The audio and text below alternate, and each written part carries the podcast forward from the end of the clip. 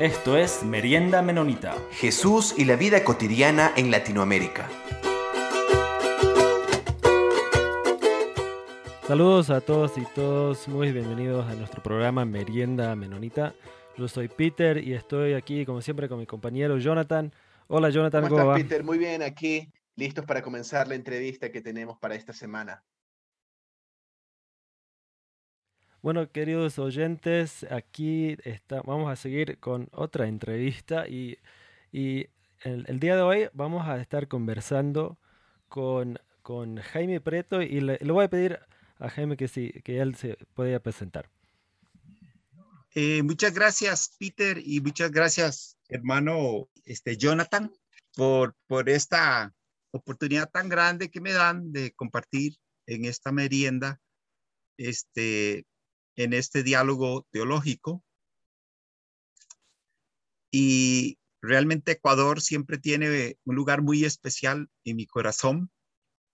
Recuerdo cuando subimos un día ya a lo alto del Chimborazo y para mí fue espectacular por primera vez tocar este hielo latinoamericano en las alturas porque en Europa había tenido la oportunidad de ver la nieve y tocar el hielo, pero no en América Latina. En Costa Rica, el, pico más alto es como de 4.000 metros, ¿verdad? El Chiripó.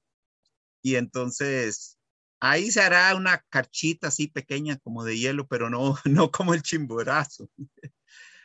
y tengo tantos amigos en, en el chimborazo en un tiempo, efervescente, digamos, de las comunidades indígenas, este, sobre todo el movimiento pentecostal muy fuerte. Y en ese contexto fue que yo fui invitado para este, compartir con ellos este, un curso de historia de la iglesia. Y algo fundamental que me une a mí en la vida con, eh, con Ecuador es eh, la muerte de mi papá, porque cuando en realidad yo llegué a Ecuador para participar en un encuentro de teologías africana e indígena y cristiana en Cayambe. Y después de ese encuentro tan hermoso con personas del mundo afrodescendente e indígena de toda América Latina, después seguí mi camino para el Chimborazo, para dar este curso. Cuando yo había salido de Costa Rica, mi papá estaba enfermo, pero yo no, no podía percibir aún que mi papá estaba en una situación demasiada grave. Y estando allá en el Chimborazo, este, me llegó un aviso de mis superiores aquí en Costa Rica diciéndome, eh, Jaime, tú tienes que regresarte de inmediato a Costa Rica, ya te hemos cambiado el, vuelo.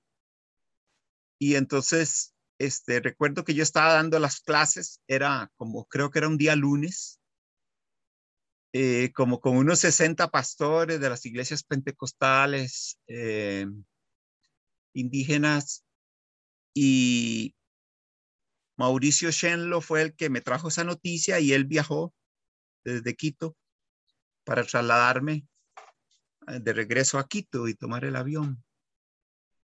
Y nunca olvido ese gesto tan hermoso de los hermanos que el pastor dijo, vamos a orar por Jaime. Y yo sentía 60 manos cubriendo mi cuerpo, mi cabeza, orando por mí. Y y la gente llorando realmente conmigo, ¿verdad? Porque yo, a mí no me dieron la noticia si mi papá había muerto o si, este, o si ya estaba muy grave o qué había acontecido, pero era emergente que me tenía que retornar. Y otro gesto hermoso, muy cariñoso fue que el pastor dijo, hermanos, vamos a recoger una ofrenda por Jaime. Y entonces, este, pasaron un sombrero y todo el mundo daba lo que tenía. Si tenía un centavo, lo daba. Si tenía...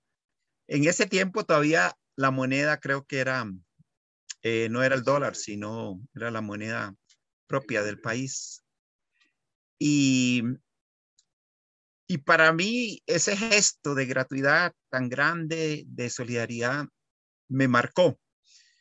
Y yo cuando regresé a Costa Rica, sí, mi papá ya había fallecido, yo, yo llegué apenas a tiempo, eh, una hora antes de, su funeral, porque en Costa Rica tenemos la, la costumbre de, de velar al muerto toda una noche, ¿verdad? Estamos con el muerto en la noche y el día siguiente se entierra.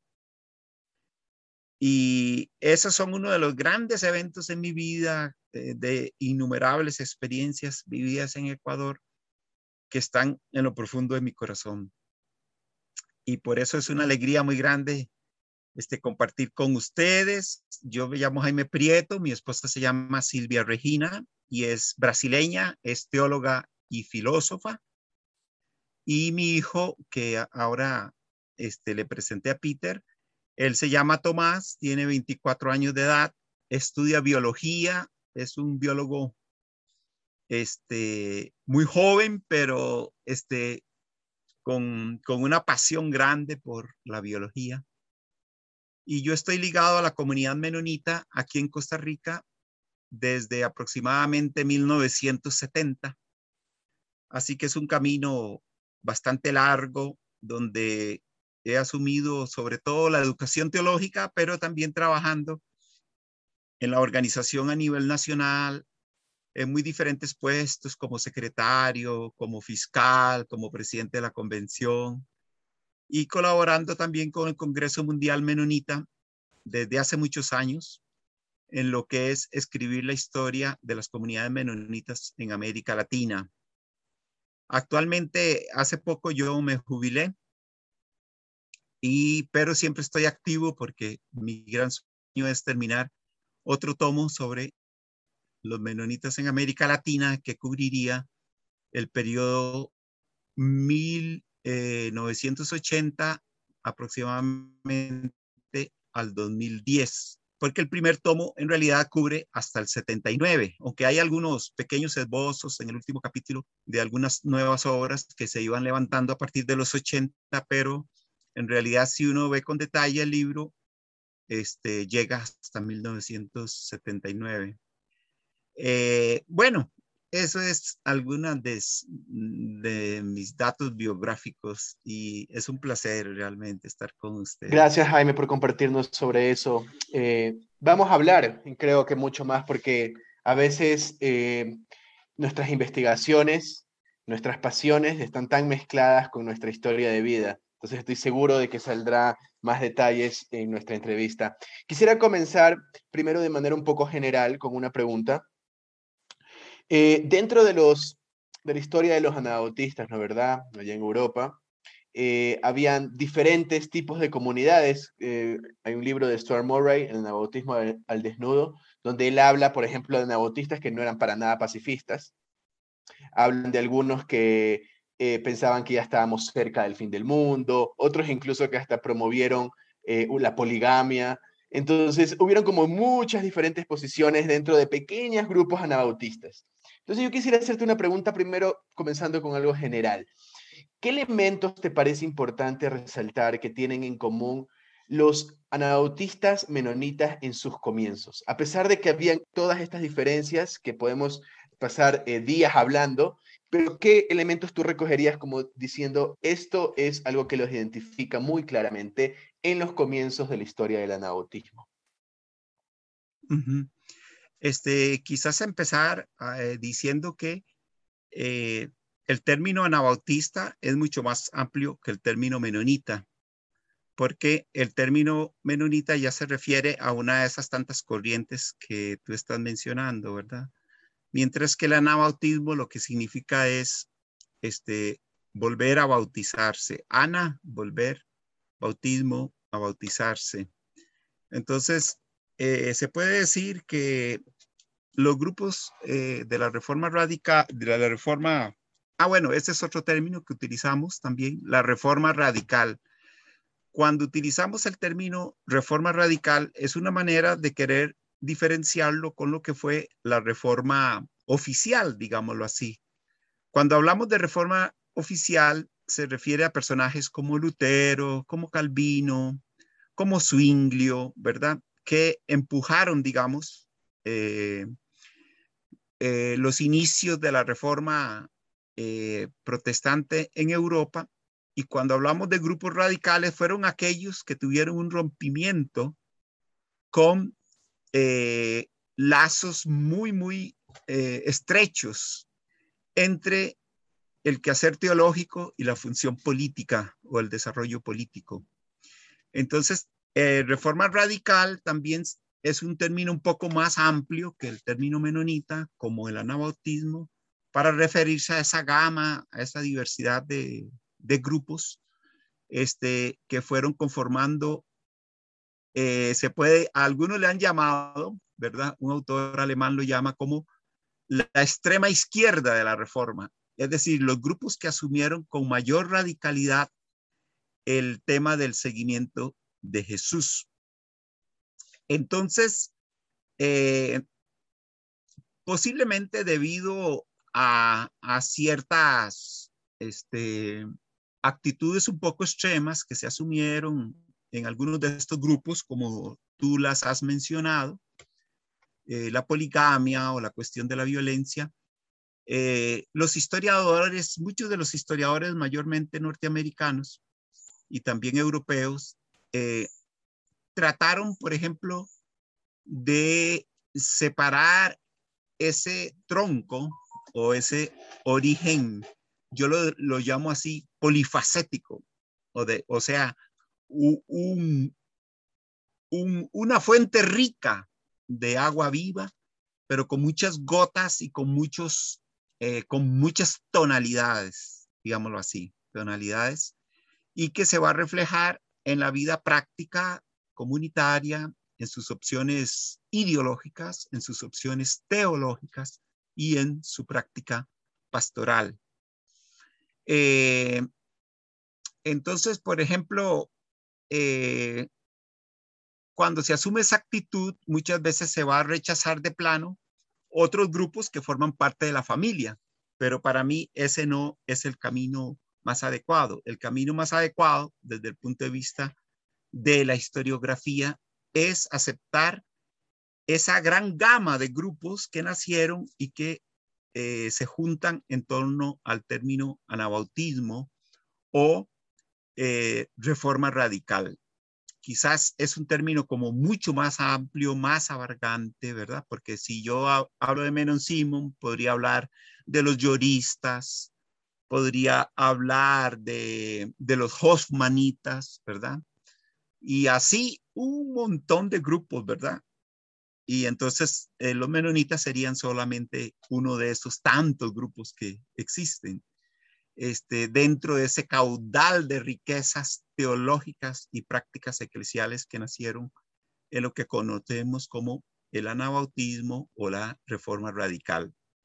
Ahora, este, la segunda parte de su pregunta, este, algunos elementos que, que son comunes en estos grupos.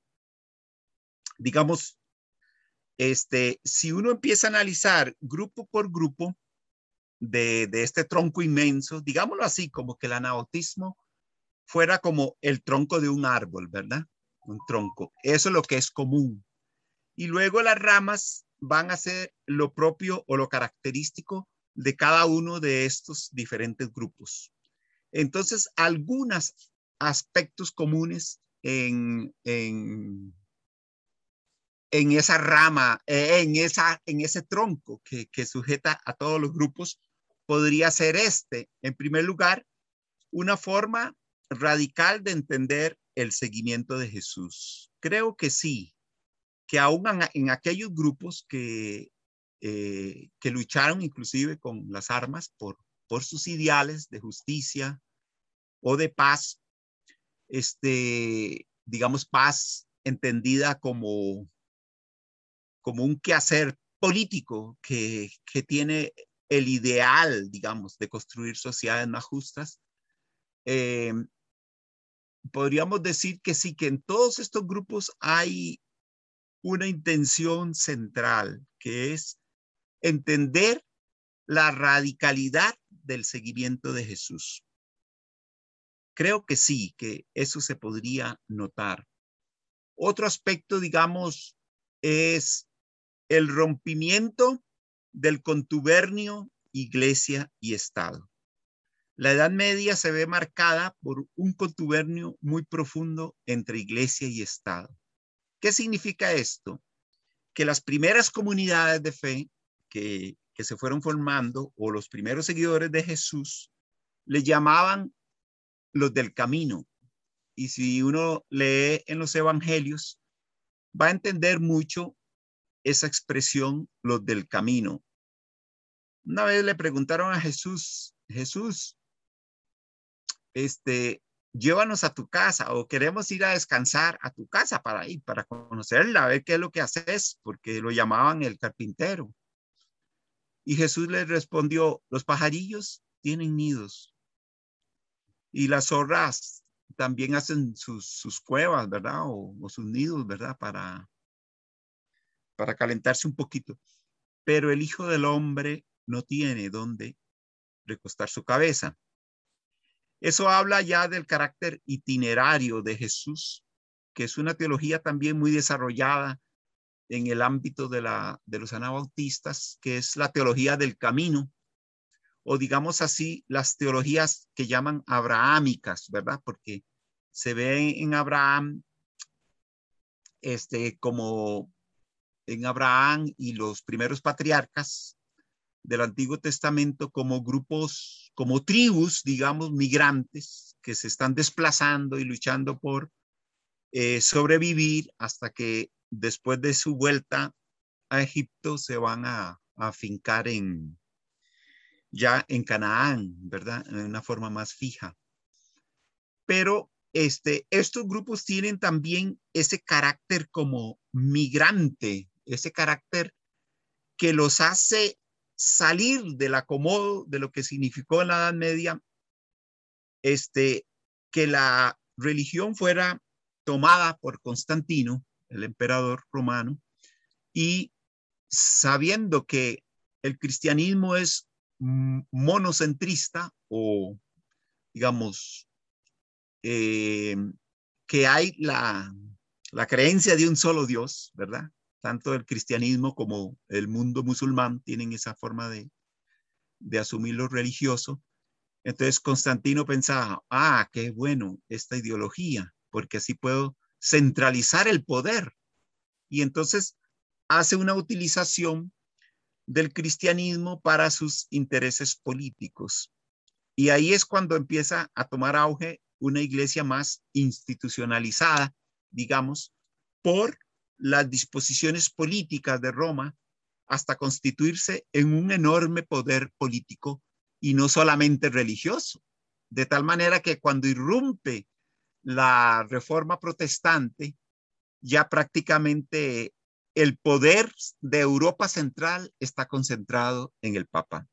El Papa no solo tiene el poder político, sino el Papa tiene el poder real el poder económico también.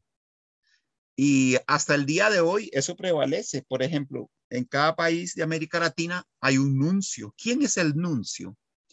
El nuncio es un sacerdote que no solo tiene una representación religiosa de, de Roma, sino que es el embajador político de Roma. Por eso es que el nuncio tiene mucho poder en los países de América Latina, África y Asia, porque él está ah, eh, con los ojos abiertos de lo que está ocurriendo nacionalmente y su palabra es decisoria también a la hora de elegir los obispos locales, ¿verdad? Porque no es la, la iglesia la que los elige, sino que el papa tiene que ver con eso y el nuncio un gran poder. El nuncio no es solamente una figura religiosa. El nuncio es una figura también este, política. Entonces, cuando irrumpe la reforma radical, es una forma de criticar el poder central de Roma. Y de ahí el gran aporte de Martín Lutero y los reformadores y la reforma radical, porque este, empiezan a denunciar las injusticias que en nombre de Cristo y utilizando el sagrado libro de la Biblia, este, para sus intereses y su riqueza, ellos están criticando esa actitud y este, entonces surge la reforma protestante. Pero los grupos estos radicales son, van más radicales porque Martín Lutero sí conserva el poder con los príncipes, ¿verdad? Zwinglio también tiene un modelo de cristiandad eh, unido a los intereses políticos en, en Suiza, por ejemplo. Escolapio y Calvino en Francia, por ejemplo. Mientras que los grupos radicales tienen en común eso, que hay un rompimiento con este, los modelos políticos que envuelven también los intereses políticos. Vamos a decirlo así, es ver el seguimiento de Jesús como una radicalidad, que nuestra primera tarea es entender esa manera de ser de Jesús y de imitarlo, más allá de cualquier interés político. Pablo lo decía en una ocasión, es menester obedecer a Dios antes que a los hombres. Y cuando dice eso de los hombres, eh, en el contexto que está eh, esta cita, es en contexto de persecución, ¿verdad? Cuando Pablo es perseguido por las autoridades de su tiempo por causa de su seguimiento a Jesús. O sea, ahí el, término hombre es como decir de los poderes, ¿verdad? De los poderes que, existen. Otro aspecto, digamos, común que podríamos señalar eh, entre estos diversos grupos es el término de comunidad. Es decir, en un contexto de, gran persecución, este, la comunidad se vuelve un elemento eh, no, digamos, hecho patrón por la religiosidad. Es decir, porque, digamos, en la iglesia católica muchas veces, en muchas iglesias, yo no digo en todas, pero en muchas, las relaciones de comunión se ven más este, dirigidas por ciertos patrones religiosos, pero en las comunidades anabautistas lo que se desarrolló fue una forma de vivir la vida tratando de imitar a los cristianos del primer siglo, que compartían sus bienes, que se preocupaban unos por otros, que en su seguimiento, el seguimiento de Jesús lo entendían como una comunidad, una comunidad hermenéutica que interpreta el texto bíblico no solamente individualmente, sino que eh, dialogando unos con otros en medio de sus promesas, de, de, de, su vida, de sus, en medio de sus luchas, entonces procura interpretar el texto bíblico y procura seguir a Jesús como comunidad. Ese fuerte énfasis en la comunidad, yo creo que está en los diferentes grupos, aún en los más radicales como en los más conservadores. Podríamos decir así que, que fue un desafío grande para ellos en un mundo que le es hostil porque los anabautistas llegaron a ser perseguidos no solo por la Iglesia Católica, sino también por los mismos, eh, los otros protestantes, como los luteranos, los swinglianos, etcétera. Ellos también persiguieron a los anabautistas. Es algo que a veces no hacemos esa distinción, ¿verdad? Pero sí fueron muchos grupos sufridos. Y otra característica que voy a señalar, porque habría muchas otras que señalar, es este, eh, la cuestión de la martirología, ¿verdad? Eh, el, el ser mártir, mártir significa como ser testigo de algo que ha ocurrido y ellos decidieron seguir a Jesús siendo testigos del amor de Jesús. Y eso los llevó a muchos a dar su vida por este por lo, lo, que ellos creían, ¿verdad? Este libro es El espejo de los mártires. Es un libro clave en toda biblioteca este, anabautista o menonita, porque el espejo de los mártires es el testimonio de muchos mártires que en la historia cayeron por seguir a Jesús. Y entre esos mártires, nosotros tenemos a muchos, muchos menonitas, a muchos anabautistas, a muchos personajes de la reforma radical. Y Jesús decía, ninguno tiene mayor amor que este, que alguno de la vida por sus amigos. Y luego enfatizaba, y ustedes son mis amigos, ustedes son mis amigas. Y en esta lista enorme de mártires, tenemos mártires mujeres, tenemos niñas eh, mártires, tenemos hombres mártires, jóvenes mártires, tenemos familias enteras que fueron martirizadas por, por ser fiel a lo que ellos consideraban que era seguir a Jesús. Y esa es una característica también muy, este, muy propia. Y quizás un elemento que no podemos dejar de mencionar es ese anhelo profundo de comunicar el Evangelio.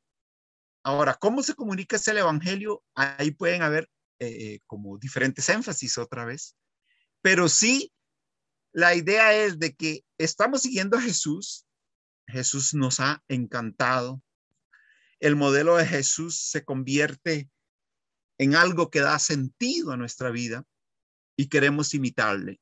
Entonces, al querer imitarle, porque creemos que es nuestro maestro, que es nuestro Señor, que Él es el que, el que nos da un sentido a la, plenitud de la vida. Entonces nosotros queremos comunicar este mensaje a otras personas, ¿verdad? Porque así como los primeros que empezaron a seguir a Jesús o la mujer samaritana, por ejemplo, cuando se encuentra con Jesús, ella se va corriendo a anunciarles, ¿verdad? A sus amigos y a los del pueblo de que conoció a un Jesucristo muy interesante, a un Mesías. Y, el que realmente empieza a seguir a Jesús y ve que Jesús realmente nos da esa fuerza de la de,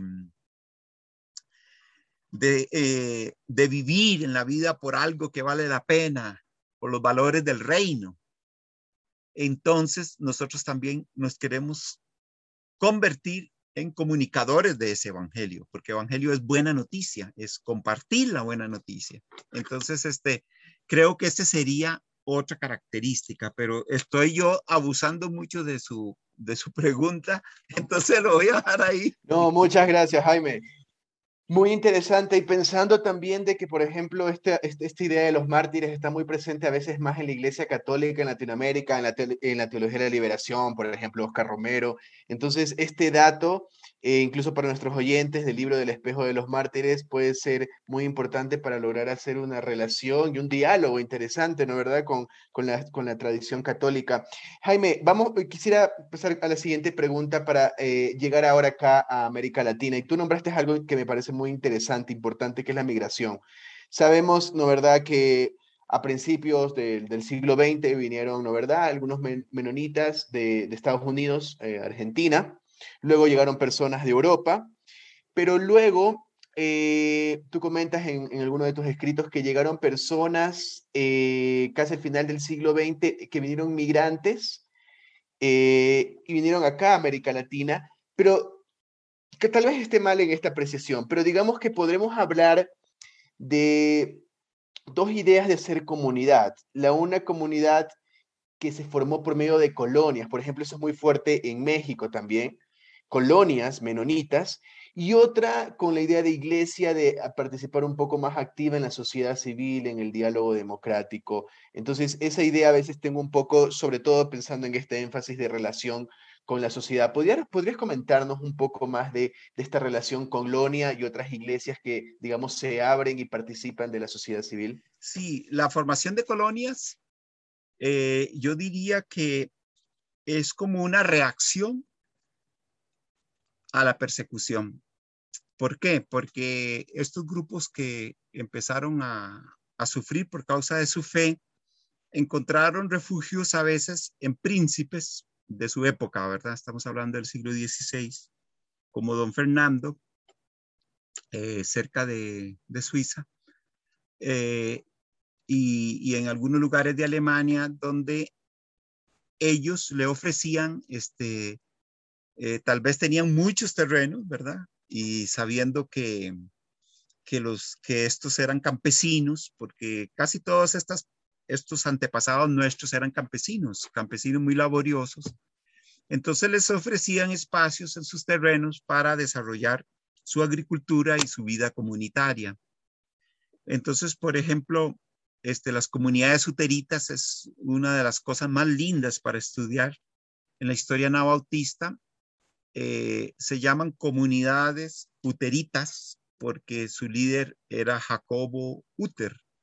Entonces de ahí le pusieron uteritas. Es como el término menonita. A veces nosotros nos orgullecemos del término menonita, pero en su época ese nombre menonita salió como una forma de burlarse de los seguidores de Menon Simmons, ¿verdad? Y lo mismo otros grupos eran formas como decir son sectas, ¿verdad? Entonces les ponían un apellido.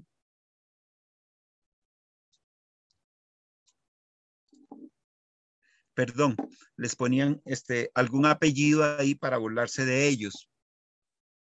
Entonces, estos grupos, eh, Richard Niebuhr, el teólogo norteamericano, habla mucho cuando está hablando de las diferentes cristologías o formas de entender el seguimiento de Jesús que se han ido presentando en la historia de la iglesia. Y uno es este, el modelo Cristo contra la cultura. Entonces, en estas primeras comunidades, ese fue un modelo eh, que estuvo muy presente, que es Cristo contra la cultura, es decir, eh, comunidades que son perseguidas, entonces ellos se, se retiran, digamos, este, a fincas lejos de, de, de las ciudades, a, lugares más retirados donde había mayor tolerancia religiosa y forman sus comunidades eh, de fe.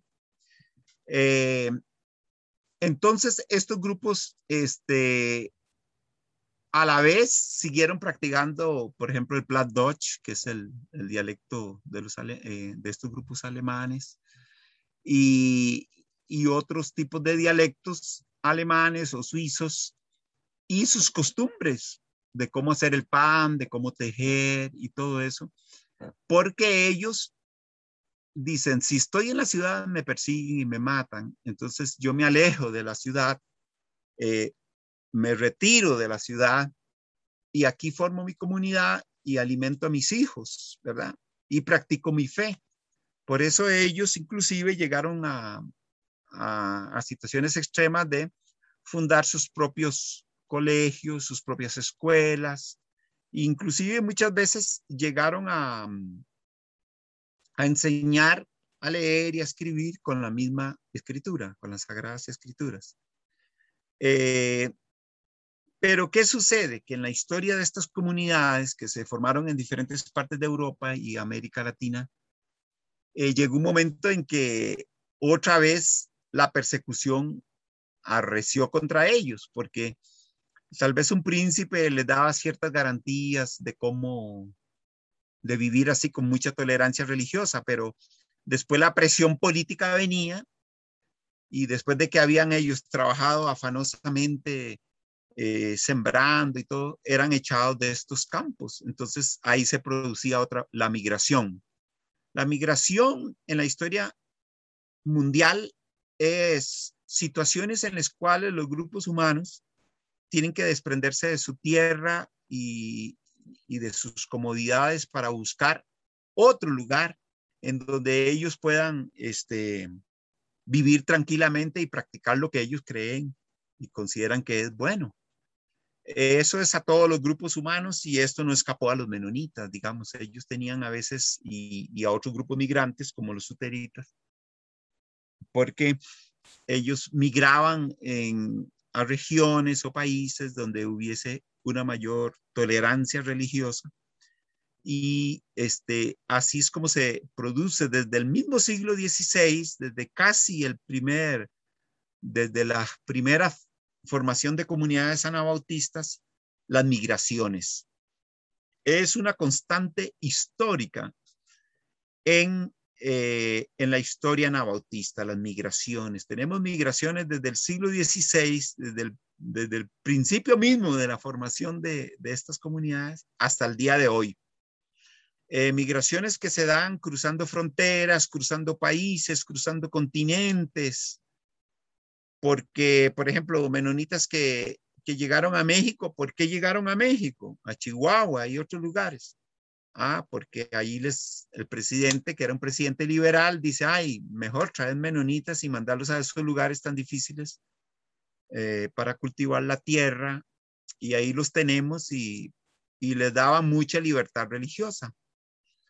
Pero las migraciones empiezan cuando ya estas familias crecieron mucho, el terreno no es suficiente para sus familias y buscan otros lugares, o bien porque aparece un gobierno más radical, más conservador o, menos tolerante y ya quiere enviar a sus hijos eh, que aprendan el idioma. Por ejemplo, en el caso de Brasil, cuando el Brasil, eh, con Getúlio Vargas, el presidente en Brasil en los años, digamos, en los finales de 50 y 60 del siglo pasado, este, cuando empiezan a producirse influencias del nacionalsocialismo, este, ellos quieren, o adversidades al, al nacionalsocialismo, ellos quieren que estas comunidades ya no sigan practicando el, el alemán, por ejemplo, sino que, que adopten la lengua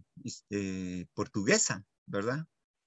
Y así por el estilo, entonces, muchas de estas circunstancias de orden político y social hacen que ellos migren de un lugar a otro, donde pues mejor le favorezca para su constitución como comunidades.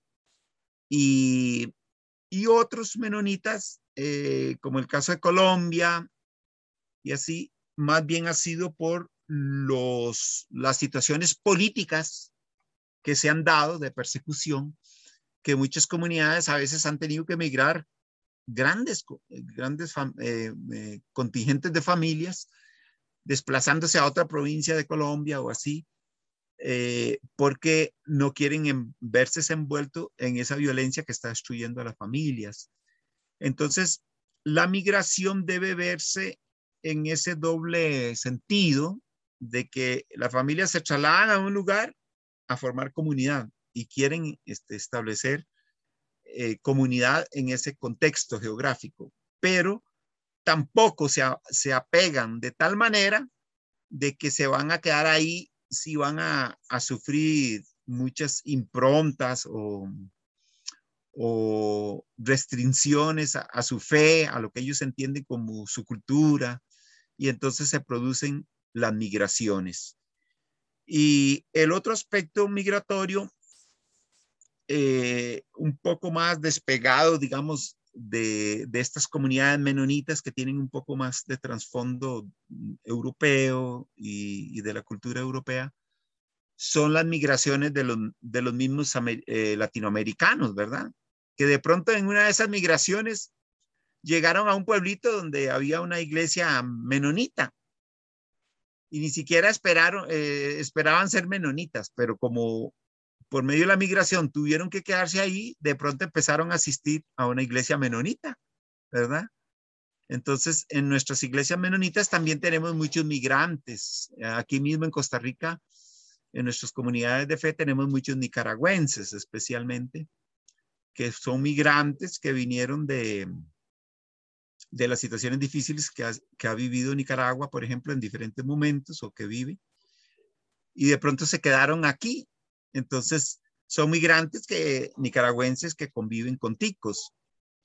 Y así en cada país, eh, la migración es un fenómeno vivo. Lo mismo se da en Europa, en, Etiopía actualmente, en las situaciones que vive Etiopía, por ejemplo. Eh, en Asia también, o muchos latinos que viven en los Estados Unidos o asiáticos. Y es un fenómeno muy presente y que en las próximas décadas cada vez va a estar más presente en el mundo entero y que nosotros como comunidades anabautistas y seguidores de Jesús tenemos la obligación también de escudriñar eh, todos los elementos que han dado origen a esta teología migrante de los menonitas para también poder atender con una pasión pastoral grande a los migrantes que vienen eh, pasando una y otra frontera y este, buscando cómo sobrevivir en medio de situaciones muy difíciles. Creo que para estos siglos que vienen, para, mejor dicho, estos, estas décadas que estamos y las que vendrán, eh, nosotros tendremos que afinar cada vez más todos los instrumentos de orden pastoral, reflexión teológica, sociológica, política, para tener una capacidad de responder adecuadamente a los tiempos migratorios que nosotros este, estamos viviendo y seguiremos viviendo con intensidad en los, en los próximos, este, en, en, en las próximas décadas que vendrán.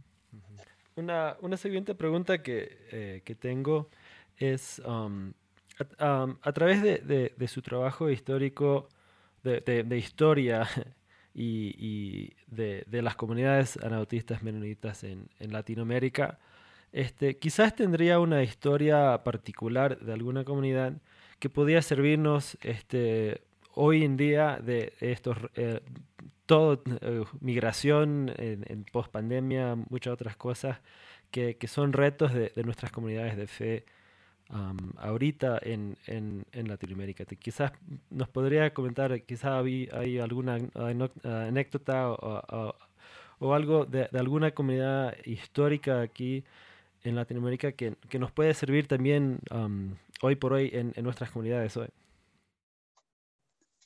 Bueno, en este tiempo de la pandemia, eh, yo no estaba muy activo como hubiese querido estar en la recolección de historias, porque es una tarea que nunca dejo. Siempre estoy donde estoy, estoy colectando historias, historias, mejor dicho, testimonios o historias de las personas eh, en medio de la situación que viven. Este,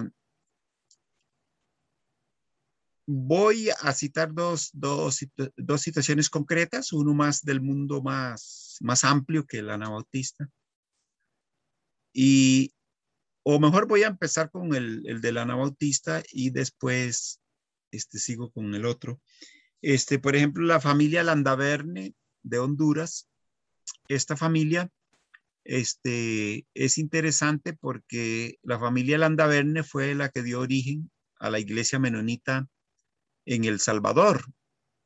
Pero esta familia en realidad tiene sus orígenes en Honduras, pero por causa de la guerra que se produjo este, entre El Salvador y Honduras, yo creo que por ahí del, no sé si el 67 o algo así, lo que llaman la guerra de 100 días, ¿verdad? Que también le llamaron la guerra de fútbol porque estaban los partidos de la eliminatoria de mundial y, y, y hubo este, disputas grandes entre hondureños y salvadoreños por eso de la clasificación. Pero desde el punto de vista sociológico, este, el detonante de estas migraciones es que los salvadoreños, eh, estrujados por los grandes terratenientes, empezaban a desplazarse por la frontera y ocupar espacios en, lo, en los territorios hondureños para sobrevivir, ¿verdad? Con sus familias. Y ese fue el caso de la familia Landaverne, ¿verdad? Que en medio de esa situación, él se vio este, obligado, siendo hondureño, a desplazarse a Honduras. Y ellos, él después llegó a formar eh, lo que es la comunidad menonita. Posiblemente él ya, él antes, este, conocía de, de la iglesia menonita y empezó a fundar una iglesia que es la, la iglesia que actualmente, una de las iglesias menonitas importantes en, en, El Salvador. Y su nieto creo que es el que es actual, el, actualmente el presidente. Por muchos años ha sido presidente. Entonces, esto es un ejemplo, por ejemplo, eh, ya me repetí la palabra, pero este es un ejemplo de cómo se dan esas situaciones en una iglesia concreta, ¿verdad? Que, que huye de una situación política y este y, y de pronto eh, aparece también el elemento religioso. ¿Por qué? Porque las personas, digamos, no por estar eh, migrando, dejan de perder su fe o, o de buscar, digamos, compañía con otras personas para seguir a Jesús. Y entonces lo religioso siempre acompaña el elemento migratorio, ¿verdad?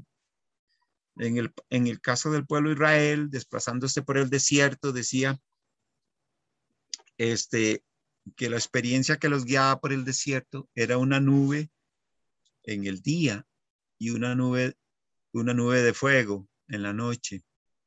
Es decir, como que la presencia de Dios siempre presente en el día, en la noche, en medio de su migración. Y entonces así eh, muchas personas van llevando el dolor de haber dejado a sus familiares atrás, de haber sufrido rompimiento de muchos lazos de amistad y todo, al desplazarse de un lugar a otro, pero a la misma vez abierto al misterio profundo de Dios que está en todo lugar, en toda cultura, en todo ambiente geográfico, social y político. Y digamos en estos, en estos, en estos días o en, este tiempo de la pandemia, lo que yo estaba un poco más cercano al elemento migratorio eh, ha sido con el trabajo de mi esposa, porque ellos tienen un trabajo con migrantes. Es como, bueno, que llegó la pandemia, ¿verdad? Llegó la pandemia y ellos tienen cursos como de formación teológica para personas de iglesias y personas insertadas en comunidades que ayudan a los pobres, etcétera. Pero por lo del COVID no podían hacer ya esos seminarios presenciales que se realizaban en, en Costa Rica. Entonces, ellos lo que hicieron es abrir las puertas de la institución para acompañar migrantes que durante el tiempo de la pandemia no tenían dónde quedarse. Y de esa manera, en lugar de cerrar las puertas de su institución, porque ya no podían hacer esos eventos este, de formación teológica y pastoral, este, lo que hicieron fue atender a migrantes. Y ha sido una experiencia tremenda porque ahí hemos visto migrantes haitianos, migrantes cubanos, migrantes nicaragüenses, este, migrantes hondureños, salvadoreños, eh, de la misma Venezuela, este, que realmente están eh, con grandes necesidades. Y, muchas veces la pregunta es, nosotros cómo comunicamos este, la fe en Cristo Jesús, la solidaridad y el amor en estas circunstancias, porque las personas eh, tienen una vida muy inestable, el migrante, por ejemplo, el migrante para llegar a Costa Rica tiene que pasar un trecho que es muy difícil, que es Colombia. De Colombia brincan a Panamá, pero en Panamá, entre Colombia y Panamá existe toda una banda porque ahí no hay como carreteras como la interamericana, sino que hay muchas bandas que viven de los migrantes. Y en su paso para Panamá, después de Panamá sigue Costa Rica, ¿no? Y de ahí ellos quieren desplazarse a los Estados Unidos o a Canadá o a México y de México a Canadá o Estados Unidos. Entonces, ellos este, narran todas las historias de cómo al pasar ese por el Darién, son asaltados, sus dineros que llevan, todos se los saquean, todo. Eh, la violencia que, que experimentan todos estos migrantes que van con un sueño de encontrar un lugar donde no, no tengan alguna forma de represión o poder rehacer sus familias. Y esto es realmente una experiencia bastante desgarradora cuando ellos cuentan sus historias de lo que han vivido y de lo que ha significado ese paso, digamos, de una frontera a otra frontera. Y, y la pregunta de uno también es cómo ver la dimensión de la fe, cómo apoyarles, y muchas veces ya uno sabe que ellos solo van a estar un tiempo corto en Costa Rica. Y son pocos los que van a lograr obtener, digamos, un permiso para residir en Costa Rica. Ellos van a continuar su camino migrante, porque ellos ya tienen también sus sueños y su meta donde quisieran llegar, a pesar de todo lo que van a sufrir, ¿verdad? Y eh, conocimos, por ejemplo, una familia cubana y este, ellos trataron, ellos, su ideal era, era ir a los Estados Unidos y él ya venía muy mal con cáncer y, y ya cuando iba llegando a México por alcanzar su sueño, ¿verdad? Este, ya ahí se le terminó de desarrollar el cáncer y, murió ahí en México. Su esposa sí logró pasar a Estados Unidos eh, y con una chiquita, una chiquita que, que nació en ese camino migratorio, ¿verdad? Este, entonces, esas son como parte de las experiencias eh, que nos hacen, que nos deberían a nosotros a conducirnos con una ternura muy grande hacia los migrantes y las migrantes. ¿Por qué? Porque nuestra historia está marcada por las migraciones. O sea, nuestra teología es la teología del camino, la teología de la migración. Y así, en, cada ciudad, en cada lugar, siempre encontraremos un migrante que va a necesitar que le tendamos alguna mano, haciéndole un mandado o ayudándole en alguna situación, aunque sea muy particular, muy concreta, pero es parte intrínseca, digamos yo, yo diría, de la identidad de ser seguidor de Jesús, de ser anabautista. Sí, gracias Jaime. Y este, quizás para, para, ir, para ir cerrando, eh, es una pregunta que, ya hemos hecho varias veces en, el, programa y, de alguna manera es uno, bueno, parte del, trabajo que, estamos haciendo de, este, de recoger relatos, testimonios de, diferentes partes de, Latinoamérica, pero de igual manera ver este, cómo podemos apoyar a, nuestras a, diferentes comunidades de fe alrededor de, Latinoamérica. Y entonces nosotros desde esta perspectiva este, de, seguir a, Jesús, pero con, esta idea anabautista, quería ver que si, nos, si, podríamos ah, comentar un poco para, para nuestros oyentes de qué, qué cosa para el, para el día de hoy, para el, caminar de Jesús, de, o caminar siguiendo a Jesús desde desde una comunidad común y corriente, ¿qué, qué punto, eh, qué punto Anabautista piensa que, que, que, que, nos ofrece al, al, al, mundo en Latinoamérica? Porque la, la, iglesia anabautista, como, como ya has destacado desde el comienzo, tiene varios puntos que, que, que lo une como, como una idea, pero en, hoy por hoy, en, en nuestro caminar diario, ¿Qué hay, que, eh, hay eh, desde el anabautismo que, nos puede ofrecer al mundo cristiano en general en, Latinoamérica? Este, yo creo que un elemento propio de, em, para enfocar esta pregunta, porque se puede enfocar desde muchas maneras, pero ese es el elemento neumatológico, o hablemos así de la presencia del Espíritu Santo. Yo creo que si algo caracteriza a los anabautistas es una teología vivida en la experiencia del Espíritu Santo. Y creo que inclusive para las tareas este, de reconstrucción de vida de las personas o simplemente para darles este, una mano solidaria, un empujón en su camino, ¿verdad? En su camino migrante, en su, en su anhelo de rehacer sus vidas. Este, esta experiencia en el Espíritu Santo debe ser algo real y vivido en lo más interior, en lo profundo de nuestro ser, para poder transmitirlas a ellas. Porque, digamos, la experiencia del Espíritu Santo significa la apertura total hacia el otro. Cuando nosotros hablamos del Padre, normalmente tenemos una concepción de un varón, ¿verdad? Sobre todo si hablamos de Dios Padre, inclusive con barba, ¿verdad? Como muchos pintores la han diseñado desde la Edad Media. Y si hablamos del Hijo, igualmente tenemos la figura de, eh, de Jesús de Nazaret, ¿verdad? Eh, ya sea sanando o clavado en la cruz o levantándose de, de entre los muertos.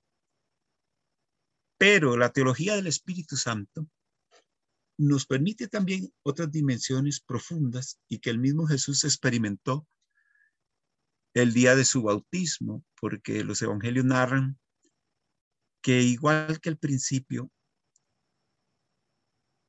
eh, como el Espíritu haciéndose presente como el aleteo de una paloma posándose sobre él, es decir, el Espíritu de vida de Dios que hizo germinar los cielos y la tierra y todo lo creado, era el Espíritu que en ese momento, el, el Ruach, el Espíritu de Dios, que estaba inundando la vida de Jesús para que su ministerio estuviera potencializado para acercarse a las necesidades humanas.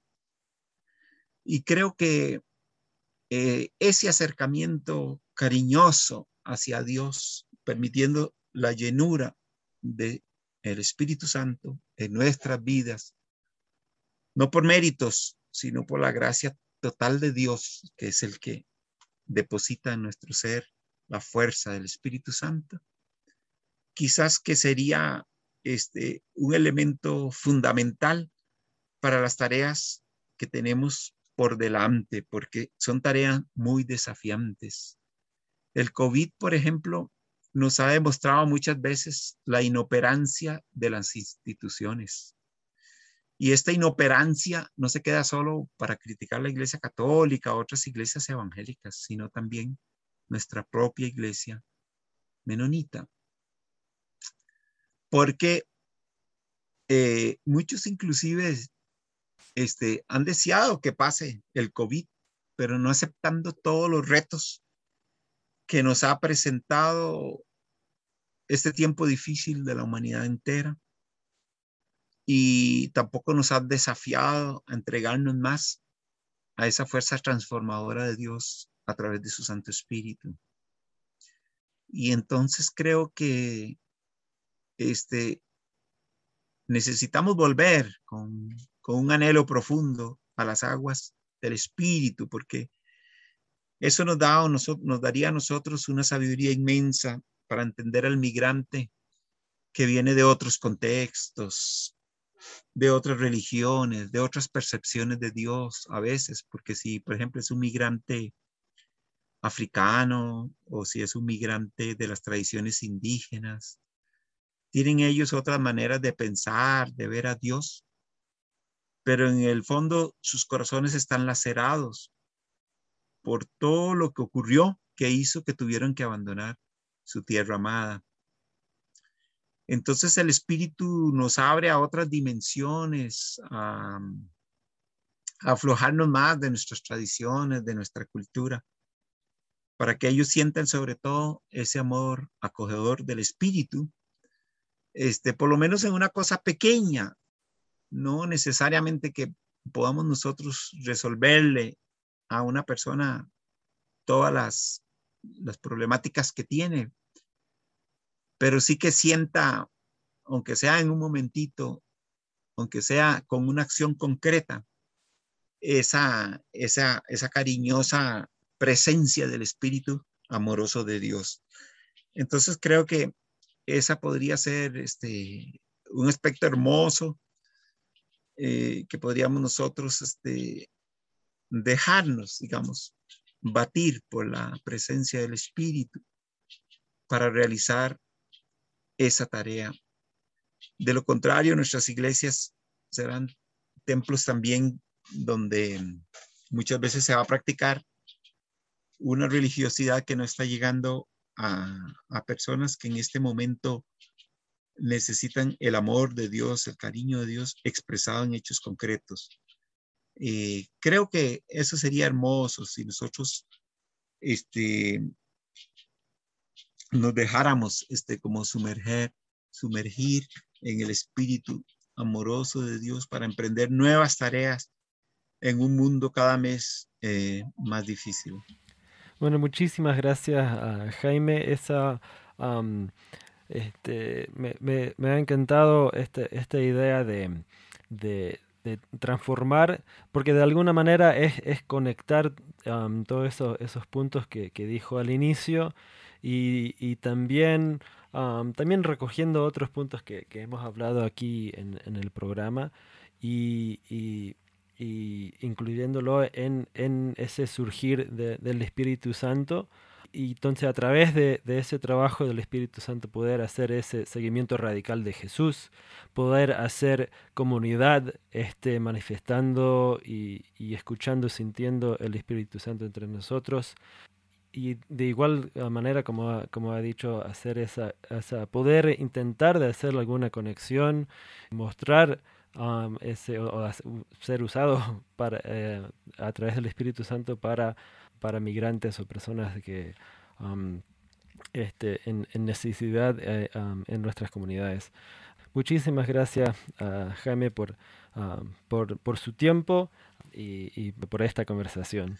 Con mucho gusto, hermano, y un abrazo grande a todos los hermanos y hermanas de, del Ecuador. Que Dios les bendiga grandemente y que este, nos use para la gloria y la extensión de su reino y que y recordar siempre que su espíritu amoroso está con nosotros y nos va a llenar de sabiduría para seguir adelante siguiendo a Jesús. Que Dios le bendiga, hermanos. Y esto fue Merienda Menonita, Jaime. Muchas gracias por tu tiempo, gracias por conversar con nosotros. Esperamos en un futuro poder eh, continuar la charla. También recordarle a todos nuestros oyentes que si tienen alguna pregunta, eh, si quisieran que estemos tocando el tema, si tal vez, y de seguro que es así, se nos olvidó alguna pregunta, una, alguna pregunta se nos fue de, eh, de, largo y ustedes quisieran que profundicemos en eso, no duden en, escribir, en escribirnos. Agradecemos también a Anabaptist World y a la Red Menonita de Misión por el apoyo para este podcast. Comentarios vertidos en este programa no representan necesariamente la opinión de Merienda Menonita, la Red Menonita de Misión o Anabaptist World. Esto fue Merienda Menonita. Siempre estamos atentos a sus opiniones y preguntas y nos pueden escribir al info arroba meriendamenonita.com.